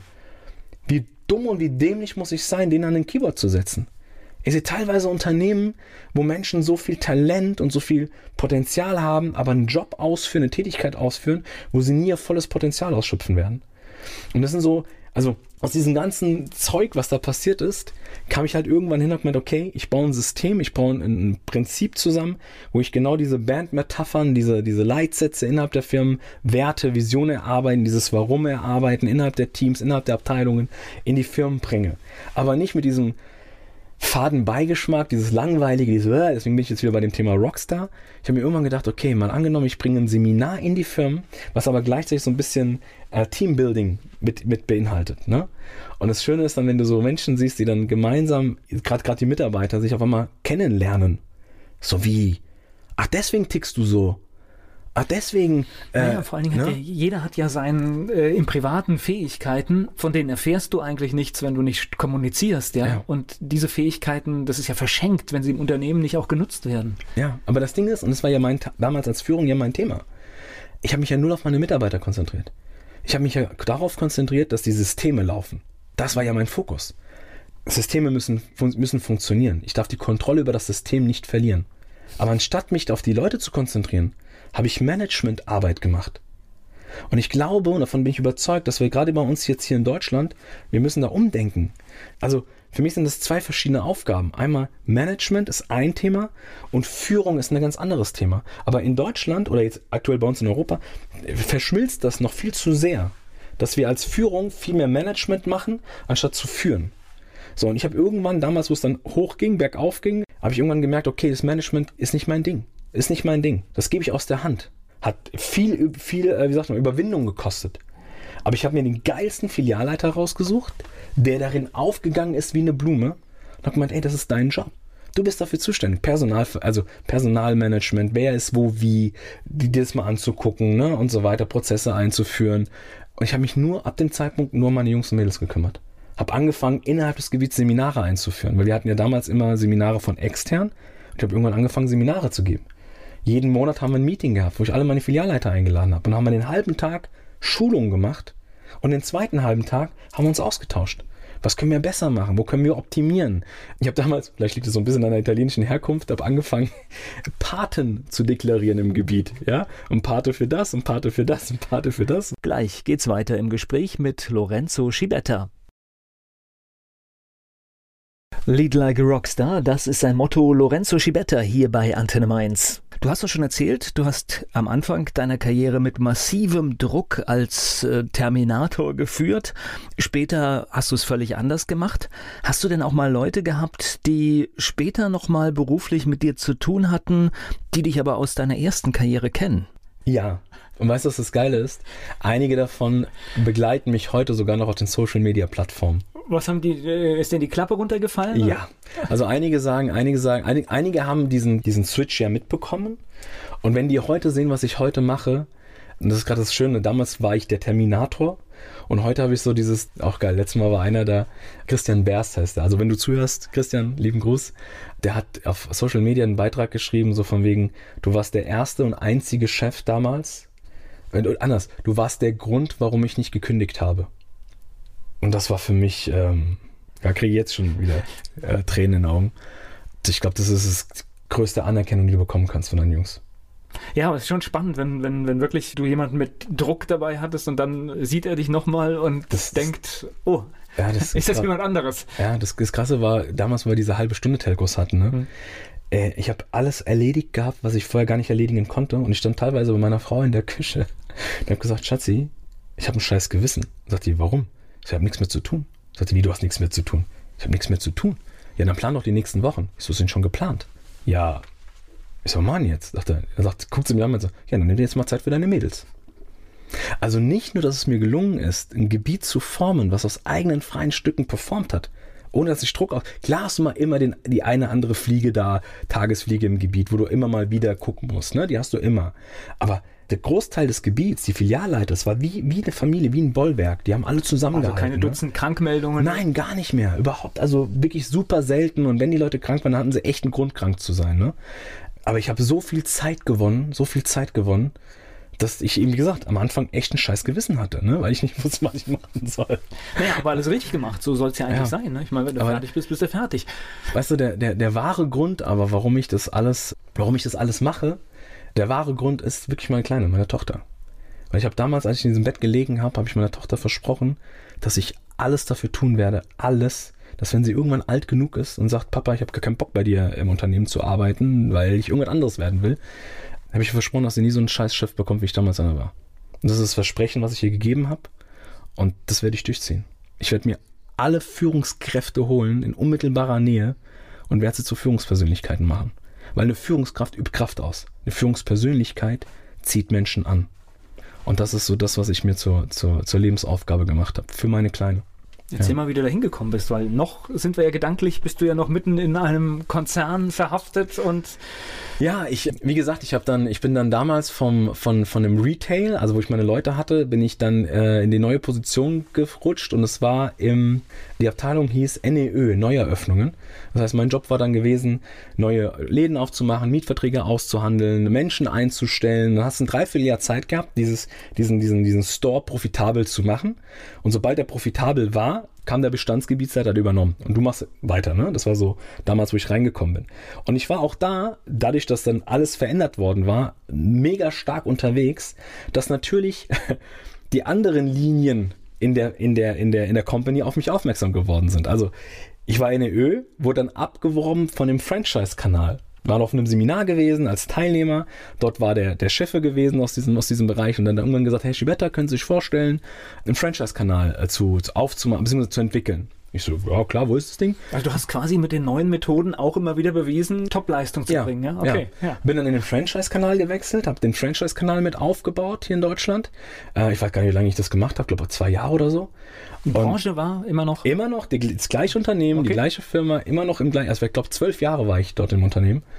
Und auch dort war ich dann wieder so gut, dass der Fachhandel auf mich aufmerksam geworden ist. Und dann kam der Fachhandel. Er hat gesagt, hey Schiebetter, wir brauchen gerade jemanden im Frankfurter Raum, können sich das vorstellen, hier im Frankfurter Raum, Fachhandel. Ich so, ja geil, jetzt habe ich äh, Retail gemacht, kann dann nicht mehr machen, ne? Franchise, habe auch so alles erreicht, was du erreichen konntest. Äh, gehst jetzt in den Fachhandel, weil ich immer so jemand war, bis zum Maximum und dann weiter. Also immer weiterentwickeln, immer weiterentwickeln. Für mich waren immer so zwei, so zwei Philosophien ganz wichtig. Entweder wächst du im Kopf oder das Portemonnaie wächst. Also eins von beiden muss stattfinden. Wenn beides still liegt, dann stimmt irgendwas nicht. Wobei ich sagen muss, für mich war immer die persönliche Weiterentwicklung wichtiger und äh, bin dann in den Fachhandel gewechselt und auch da wieder die Partner haben mich da mit Kusshand damals begrüßt. Ne? Ich habe damals den Namen bekommen, Il Capitano, Italiener, dann Il Capitano. Und dort hatte ich einen Kunden, das war so der größte Distributor im Energievertrieb, im Energiebereich. Naja, und der kam irgendwann auf mich zu und hat gesagt, Herr Lorenzo, wir sind gerade dabei, eine Filialkette aufbauen zu wollen im Energievertrieb und du passt wie die Faust aufs Auge. Du hast, also du hast die ganzen Jahre, zwölf Jahre lang nur das gemacht, Filialwesen. Kannst du dir das vorstellen, bei uns diese Filialkette aufzubauen? Und damit hat er mich natürlich geködert, ne? So mein eigenes Baby. Und ich habe dann gesagt, okay, aber nur, wenn das mein Baby ist. Also mhm. wenn ich mich da ausleben darf und machen kann, was ich will. Sagt er, ja, Budget müssen wir halt immer nur reden. Ich so, ja, kein Thema, aber das andere so. Und dann bin ich damals in den Energievertrieb gewechselt. Ich spreche gleich weiter mit Lorenzo Schibetta hier bei Antenne Mainz. Mein Gast hier bei Antenne Mainz, Lorenzo Schibetta. Sein Motto ist Führen wie ein Rockstar. Du hast uns gerade berichtet von deinem beruflichen Wechsel in ein Unternehmen im Bereich des Energievertriebs. Also auch so eine Mischung zwischen Franchise und Fachhandelssystem. Und habe dann aber irgendwann gemerkt, dass die Partner auf mich zugekommen sind und gesagt haben, ja, wir haben wenig Frequenz im Laden und so weiter. Und dann habe ich gesagt, okay, cool, dann machst du mal so eine Frequenzaktion und schaust mal, was wir damit machen können. Hab's dann ausprobiert und wir hatten, glaube ich, innerhalb von 14 Tagen 200% Steigerung von der Frequenz. Also, ich sag mal, wenn wir im Schnitt so 50 Leute im Laden hatten, dann auf einmal 100, 200 Leute im Laden. Der Punkt war nur, nach den 14 Tagen, als wir die Auswertung gefahren haben, hatten wir, glaube ich, zwei, drei, vier Verträge mehr auf der Uhr. Und da habe ich mir gedacht, okay, irgendwas stimmt nicht. Also viel, viel mehr Leute drin, aber viel, genau. das Ergebnis da, stimmte nicht. Richtig. Und dabei ist mir halt aufgefallen, wir haben tolle Berater, also wirklich Fach, Fachkenntnisse aus dem FF, aber halt keine Verkäufer. Und dann habe ich gesagt, okay, was mache ich denn jetzt? Und dann war so die Geburtsstunde, dass ich gesagt habe, okay, wir bauen eine Akademie auf innerhalb des Energiesektors. Und haben dann in einem Unternehmen eine Akademie aufgebaut, äh, habe mich ein bisschen so inspirieren lassen von den Mitbewerbern, also sprich aus der Trainerbranche und aus der Speakerbranche. Und bin damit auch so das erste Mal in Berührung gekommen. Wie gesagt, Trainings habe ich da zu der Zeit, glaube ich, schon zehn Jahre lang gemacht. Aber so Speaking, auf der Bühne stehen, vor Menschen sprechen, Nee, Musik ja, ne? Also mit meiner Band auf der Bühne stehen und die Leute äh, ausrasten lassen, ja. Aber jetzt so mit Sprache so gar nicht. Aber das war so der, wie gesagt, der erste Moment, wo ich damit in Berührung gekommen bin. Und, äh, das ist natürlich heute, muss ich nochmal sagen, wenn du hier vor mir stehst und in einer Tour redest, natürlich lächerlich, ne? Das ist, ja, ja aber der Weg ja, ist es ja, halt, ja. Das war halt der Weg und ich bin auch, sag dir ganz offen, ich bin auch dankbar für diesen Weg, weil ich glaube, ich wäre heute nicht der, der ich bin, wenn der Weg nicht so gewesen wäre, ja.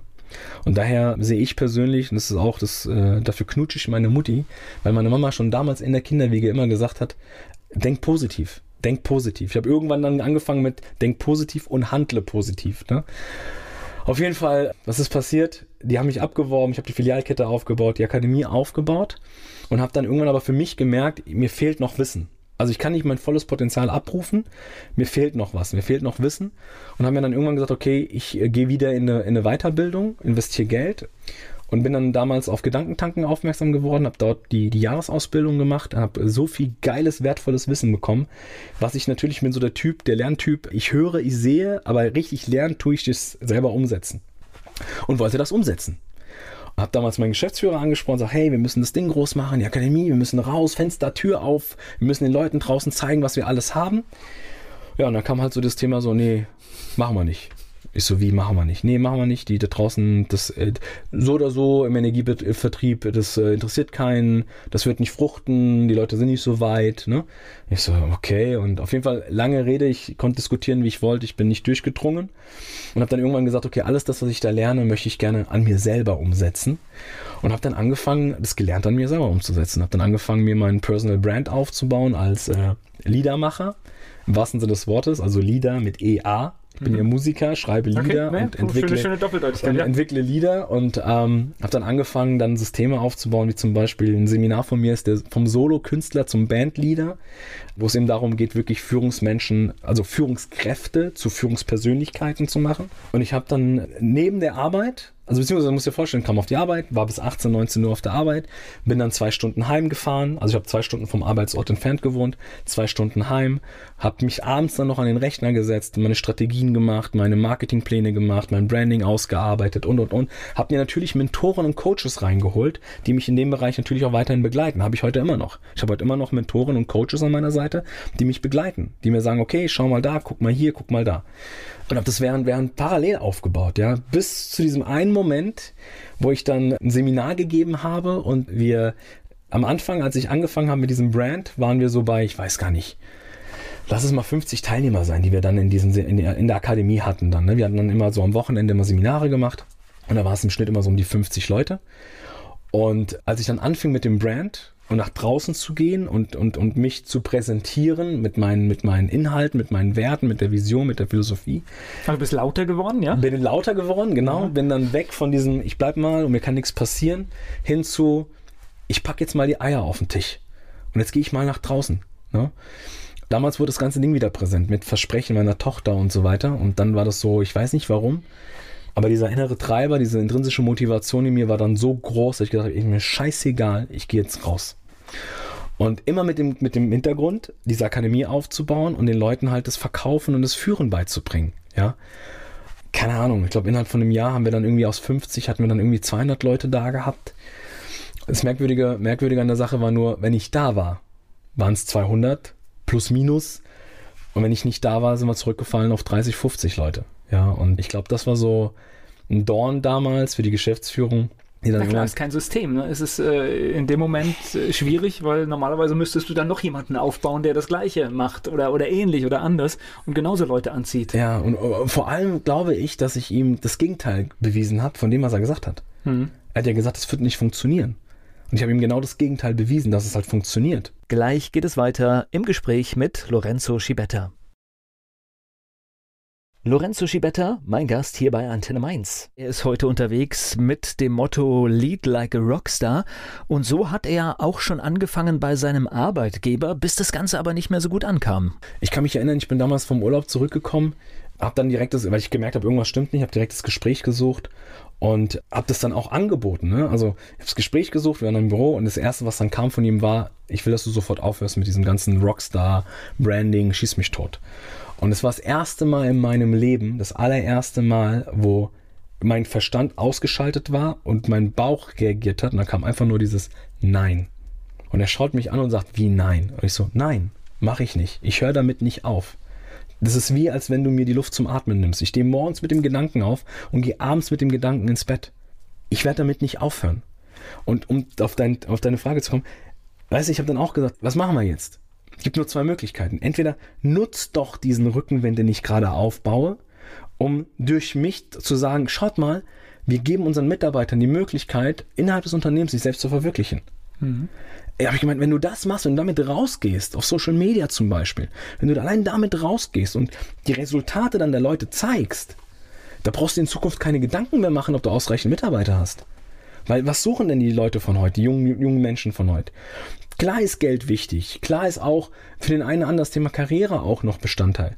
Aber was ich in den letzten Jahren für mich rausgehört habe und rausgefühlt habe und was die auch empirische Studien gerade zeigen, ist, dass Menschen sich selbst verwirklichen wollen, innerhalb des Unternehmens sich selbst verwirklichen wollen. Und das wäre so ein geiles Tool gewesen, eben genau mit den Leuten nach raus, rauszugehen. Ne? Nee, wollte er nicht. Wollte er nicht. Nee, will ich nicht. Da kommen andere auf falsche Gedanken. Was ist, wenn jetzt auf einmal alle sich selbst verwirklichen wollen? Blablabla. Und ich meine, okay, das ist die Alternative. Was ist die Alternative? So, und die Alternative war eben, dass ich gesagt habe, hey, dann macht mir ein Angebot und ich mache halt mein Ding. So, und dann. Angebot kam. Und das Angebot kam dann. Okay. Und äh, ich glaube auch, dass es so. Also ich bin sehr gläubig. Ich glaube an, an den lieben Gott. Ich glaube, dass es irgendwas über uns gibt, was das Ganze hier macht, ja. Und ich glaube, das war einfach der Arschtritt des lieben Gottes, der mir gesagt hat, Lorenzo, es wird jetzt mal Zeit, mal dein Ding zu machen, ja. Ab da mache ich jetzt äh, mein Ding. Bin Speaker, habe dann angefangen, mich natürlich äh, von Top-Speakern ausbilden zu lassen.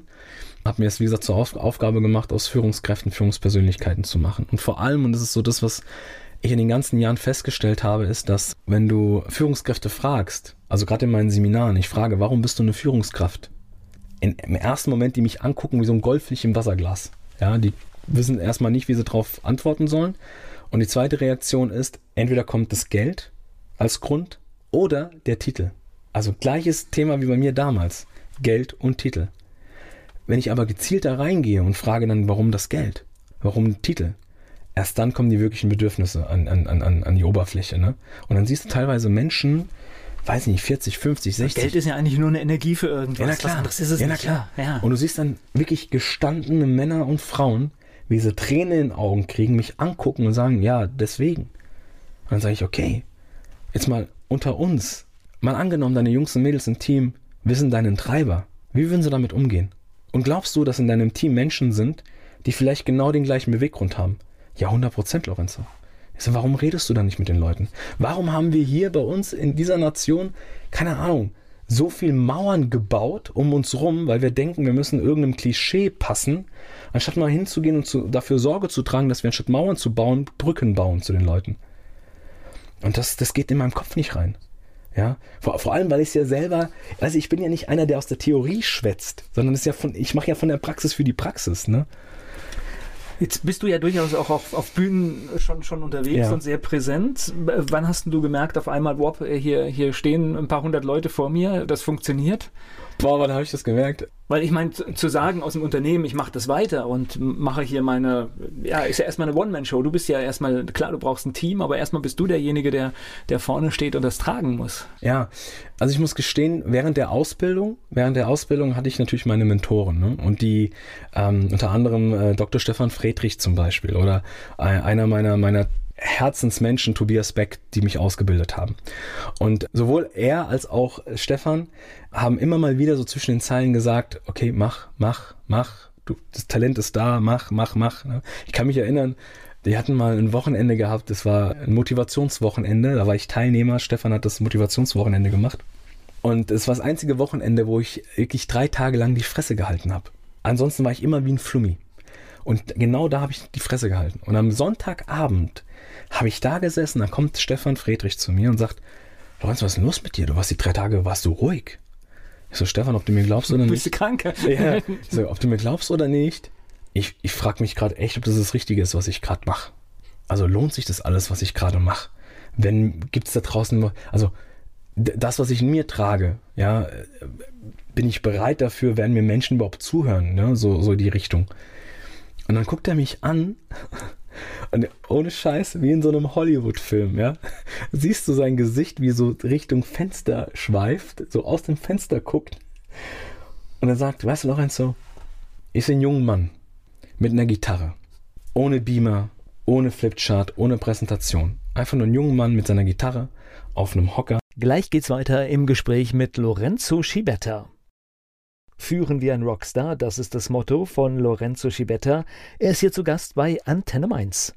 Lorenzo Schibetta hier zu Gast bei Antenne Mainz. Lead like a Rockstar, das ist sein Motto. Und wir waren gerade an der Stelle, als die Gitarre mit dazu kam in deine Seminare. Aber der, wirklich, der wirkliche Grund, um da jetzt nicht auszuschweifen, aber der wirkliche Grund, warum die Gitarre dazu gekommen ist, war, war ein Training, was ich als Teilnehmer selber mitgemacht habe, ein Führungskräftetraining in dieser Energiebranche damals. Ne? Und wir hatten ein, ein Training gehabt, das ging, wie gesagt, das Thema Führung, Führungskräfteschulung. Und ich habe während den Tagen, wo wir Training hatten, habe ich entweder mit den Fingern auf den Tisch wie so ein Schlagzeug gekloppt oder habe die Energie auch raus, ja? Genau. Oder hab gepfiffen, hab Melodien gepfiffen oder hab Texte geschrieben für meine Songs. Und irgendwann, oder wenn der Trainer mich Fragen, wenn er mir Fragen gestellt hat, habe ich in Musikmetaphern geantwortet. Und ich kann mich erinnern, am letzten Tag, ich habe meine Sachen, meine Sachen gepackt, wollte gerade nach Hause fahren, kommt er zu mir und sagt, Lorenzo, darf ich dir eine Empfehlung mitgeben? Oder ich möchte gerne eine Frage stellen. Und ich so, ja, klar, auf jeden Fall. Sagt er zu mir, naja, also Du musst dir die Frage stellen und die für dich beantworten. Willst du Trainer sein oder willst du Musiker sein? Beides geht nicht. Und damit hat er mich nach Hause geschickt. Und ich kam heim und ich habe eine Woche, also siehst du, ich esse sehr gerne. Und ich habe diese Woche, wo ich zu Hause war, ich habe kaum was gegessen, ich konnte kaum schlafen, weil dieses, du musst dich entscheiden, entweder oder, ging nicht aus meinem Kopf. Und ich, das war ein Samstag, ich komme runter, meine Frau, meine Kleine sitzen schon am Tisch, am Frühstückstisch, ich komme runter, gucke in den Spiegel, sehe meine Lederjacken und zeig dem Spie meinem Spiegelbild den Mittelfinger und sag, fuck you, Alter. Wer sagt, ich muss mich entscheiden? Ja, bei mir wäre genau das Gleiche passiert. Äh, wenn, wenn ich sowas höre, es gibt nur A oder B, das habe ich noch nie akzeptiert. Ja, und es gibt um, tausend Wege drumherum und irgendwas kriegst du immer zusammen. Ey, und in dem Moment sage ich so, fuck you. Ja? Wer sagt, ich muss mich entscheiden? Ich liebe das, das Trainer-Dasein, ich liebe das Speaker-Dasein, Impulse zu geben, mich auf der Bühne zu vergessen. Also wirklich so, wenn ich sobald ich auf der Bühne stehe, Musik mache oder spreche, bin ich weg. Das ist wie ja. muss ich mir das vorstellen? Das heißt, du sprichst zu den Führungspersönlichkeiten, ja. die es werden sollen oder ja. vielleicht auch schon sind. Ja. Und wann kommt die Gitarre ins Spiel? In den meisten Fällen am Ende. Also in der Regel ist es so, dass in meinen Vorträgen zum Ende hin ich immer ein bzw. zwei Songs habe, die die Menschen, die diese Lieder hören, spiegeln sollen. Ja, weil ich mir irgendwann gesagt habe, ich glaube, die essentielle Aufgabe einer, einer Führungspersönlichkeit ist es, als erste Aufgabe das Team hinter sich zu bekommen. Das ist die allererste Aufgabe, die du hast als Führung. Und wie gelingt mir das? Nicht unter sich, sondern. Nein, hinter mich, ja. neben mich, vor mich, ja, also auf Augenhöhe. Weil Menschen folgen keinen Produkten. Menschen folgen keinen Unternehmen. Menschen folgen Menschen. Der Hauptgrund, warum Menschen ihren Arbeitsplatz kündigen, ist der Vorgesetzte. Also habe ich mir irgendwann gedacht, was macht eine Führungspersönlichkeit aus? Und das ist fucking nochmal die Botschaft, die jeder in sich trägt. Und ich habe irgendwann gesagt, okay, aber die Botschaft, die du in dir trägst, ist unabhängig von Hautfarbe, unabhängig von, von Sprache, unabhängig von Alter. Ich kann einen 20-Jährigen, 23-Jährigen, der vielleicht in seinem Leben schon so eine, so eine mega krasse Erfahrung gesammelt hat in irgendeinem Bereich, der trägt eine Botschaft in sich. Ich habe irgendwann gesagt, es ist nicht fair, wenn du eine Botschaft in dir trägst, die Menschen in die Veränderung bringt, Menschen in den Glauben stärkt oder in, in, in das Potenzial weckt ist nicht fair, diese Scheißbotschaft für dich zu behalten. Ist nicht fair. Und irgendwann äh, kam das Thema für mich raus. Was macht eine Persönlichkeit aus? Die Botschaft, die einer trägt. Und die Art und Weise, wie ich die Botschaft nach draußen bringe. Und ich habe ich hab meiner Kleinen versprochen, ich mache aus Führungskräften Führungspersönlichkeiten. Und die Botschaft ist. Das ist jetzt quasi deine Mission, ne? Das ist meine Mission, ja. Ich, okay. ich, ich helfe Menschen dabei, ihre innere Botschaft zu entwickeln und die wirkungsvoll und emotional zu transportieren. Warum emotional? Weil wir Menschen entscheiden zu 100% rein emotional. Auch das ist empirisch, aus einer empirischen Studie rausgekommen. Wir entscheiden sieben Sekunden vorher rein emotional und über die Ratio versuchen wir eine Rechtfertigung dann. Warum habe ich mich dafür entschieden? Hätte ich lieber das nehmen sollen und so weiter. Der Kaufprozess, ja. Genau. Wir entscheiden 100% emotional. Also warum soll ich als Führung nicht mit Herz führen? Warum soll ich nicht emotional führen? Ich habe irgendwann angefangen, meine Leute in den Arm zu nehmen. Da haben mich die anderen angeguckt und haben gesagt, ey, du hast nicht mehr alle. Du kannst doch nicht deine Mitarbeiter Ich so, warum nicht? Wenn der einen geilen Job gemacht hat, wenn der bei mir Gänsehaut auslöst und mein, meine Intuition, mein Gefühl mir sagt, ich nehme den jetzt in den Arm, dann nehme ich den in den Arm. Ich bin teilweise bei mir, wenn wir Kickoffs hatten oder Meetings hatten, bin ich da rein mit High Five. Hab meinen Leuten High Five gegeben. Alle gucken mich an, ich kann ihnen High Five geben. Und dann kam der eine, Herr Schibetta, Sie dürfen nicht der Rechtsanwalt Ihrer Mitarbeiter spielen. Ich so, ich spiele keinen Rechtsanwalt. Gleich geht's weiter im Gespräch mit Lorenzo Schibetta. Führen wie ein Rockstar, das haben wir in der Sendung heute gelernt. Lorenzo Schibetta war mein Gast hier bei Antenne Mainz. Und dann, weißt du, diese, das ist auch immer geil, diese Metapher. Rockstar, Lead like a Rockstar oder Liedermacher. Ja, Rockstar. Für mich, ich sage ja immer, die Führung von morgen oder von heute sogar, soll so ein fucking Rockstar sein. Und wenn ich dann mit, mit etablierten Führungspersönlichkeiten spreche, die sagen dann immer zu mir, nein, nein, nein, Herr Schibetta, wir wollen ja keine Rockstars haben im Unternehmen. Ich sage, warum denn nicht? Ja, wir wollen ja keine tätowierten, drogennehmenden Menschen, die hier rebellieren und so, das wollen wir nicht. Ich so, ach, das ist das Bild eines Rockstars, was sie haben. Sagt ja, na klar. Und dann sage ich immer, okay, kennen Sie das Rockstar-Prinzip? Sagt er, nee, kenne ich nicht. Und dann frage ich immer, haben Sie einen Lieblingsmusiker, eine Lieblingsmusikerin oder eine Band? In den meisten Fällen kommt dann immer sowas wie Scorpions, Rolling Stones, ja. ACDC, genau. ACDC. genau. So, bei dem letzten war so, ja, uh, Rolling Stones. Und ich so, geil, Rolling Stones, mega. Ist okay. Ich behaupte, dass sie von zehn Songs, acht im Auto, wenn sie abends nach Hause fahren, locker den Refrain mitträllern können, richtig? Sagt er, acht, alle zehn. Ich so, okay. Und ich behaupte, dass sie auf ihrer iTunes-Liste oder auf ihrer Google Play oder vielleicht haben sie sogar noch CDs im Auto, mindestens zwei, drei, vier Alben von denen haben. Guckt er mich an und sagt dann, Alle. alle. Ich so, okay. Und ich behaupte, wenn sie heute Abend Feierabend machen und sie fahren nach Hause, in ihr Dorf, in ihr Städtchen und sie sehen ein riesen Plakat an der Wand, wo drauf steht, heute Abend exklusiv die Rolling Stones bei uns auf dem Marktplatz, die da spielen. Ticket kostet 300 Euro. Guckt er mich an und sagt, ich bin der Erste, der so ein Ticket kauft. Ich so, sehen Sie? Und das ist für mich der Rockstar. Stellen Sie sich mal vor, Ihre Mitarbeiter singen ihre Lieder auswendig, kennen alle ihre Alben. Wenn sie nicht da sind, singen die trotzdem weiter. Und wenn sie da sind, kommen die erst recht in die Firma, weil sie, weil sie wie ein Idol sind, weil sie anstreben, das, was sie da vermitteln, an Werten, an Visionen, an Ideen. Und die wollen einfach nur Teil dieser Community, Teil dieser Familie sein. Mal angenommen, ihre Mitarbeiter kommen aus freien Stücken auf die Arbeit, nicht wegen ihrer Kohle, sondern wegen ihnen, weil sie ihnen vertrauen. Was würde das für sie heißen? Und dann siehst du, wie die Leute dastehen und denken so, ja, das wäre schon cool. Naja, und die Rolling Stones sind heute noch unterwegs. Und die das, heute unterwegs. und das funktioniert nicht. Das Ja. funktioniert nicht mehr mit Ja. Drogen, sondern das funktioniert mit massiver Disziplin auch. Ja. Ja, Ja, also so viel dann zum Rockstar. Und das Schöne ist, was wir dann in den Seminaren machen, dass die Leute, die dann da sind, am Ende aus allen, aus, den, aus der Vision, aus dem Leitsatz, aus den Werten, die sie individuell erarbeiten, ein gemeinsames, einen gemeinsamen Song bauen. Die bauen ein eigenes Lied. Also ihre Werte, alles drin. Ich nehme dann meistens die Texte mit und jetzt aktuell als Solomann, ja, nehme die Texte mit, mit einem befreundeten Studio und dann komponiere ich die Musik dazu. Und dann haben, und dann, ist krass, gerade in dieser, bei dieser Energiefirma zum Beispiel, hat mich der Geschäftsführer damals gefragt, Lorenzo, kannst du einen Song schreiben mit den Werten der Jungs und Mädels und die, das, was wir mit der Firma transportieren, weil ich will meinen Leuten ein Dankeschön aussprechen. Aber ich will kein Lied aus den Charts nehmen, weil das ist alles schon abgelutscht. Ich will so einen individuellen Song für uns haben, für unsere, für unsere Firma. Und dann habe ich mich hingesetzt mit den, mit den Sachen, die die mir gegeben haben und äh, habe einen Song komponiert. Nur du heißt der. Damals noch mit der Band. Ich vergesse dieses Bild nicht, als wir dieses, äh, wir hatten so eine Art Sommerfest-Kickoff-Veranstaltung, wo ich dann auch mit der Band den Song performt habe. Und dieser Song läuft und du siehst, wie die gesamte Mannschaft aufsteht. Es waren so, ich glaube, 30, 40 Mitarbeiter. Aufstehen und alle den Song mitsingen. Und ich stehe nebendran. Und da kommt die Geschäftsführung auf die Bühne. Und kennst du diesen Stefan Raab, dieses, dieses äh, Aufhören, Aufhören mit diesem ne, Kopf ab so? Und der macht so dieses, ne, Aufhören, wir haben keine Zeit. Und die Leute hören nicht. Und die singen weiter. Und dann siehst du die Geschäftsführung da oben mit Tränen in den Augen und ich genauso in den Tränen, Tränen in den Augen bekommen und gleichzeitig mit dir sage, scheiße, das war gar nicht Plan, die sollen ja mehr, die sollen ja zuhören. Aber allein dieses, und Kunden waren da und keiner, und der kam dann irgendwann nach der Veranstaltung zu mir und meinte, Lorenzo, ich habe keine Ahnung, was du gemacht hast, aber danke. Weil ich weiß nicht, wie viele Kunden auf uns zugekommen sind und gesagt haben, hey, was ist das? Das haben wir noch nie gesehen, dass Menschen, Mitarbeiter dastehen, um jetzt mal so dieses WM-Thema, was wir ja heute aktuell haben, ne, mit der Hand auf der Brust stehen und diesen Firmensong spielen. Das Krasse war, dass dieser Song ist wie, das war dann, wurde eine Firmenhymne. Die haben das bei Kickoffs, bei Sommerfesten, bei Meetings, wenn die Mitarbeiter morgens reinkamen zu, für die Stechkarte, ne, lief, das, lief der Song.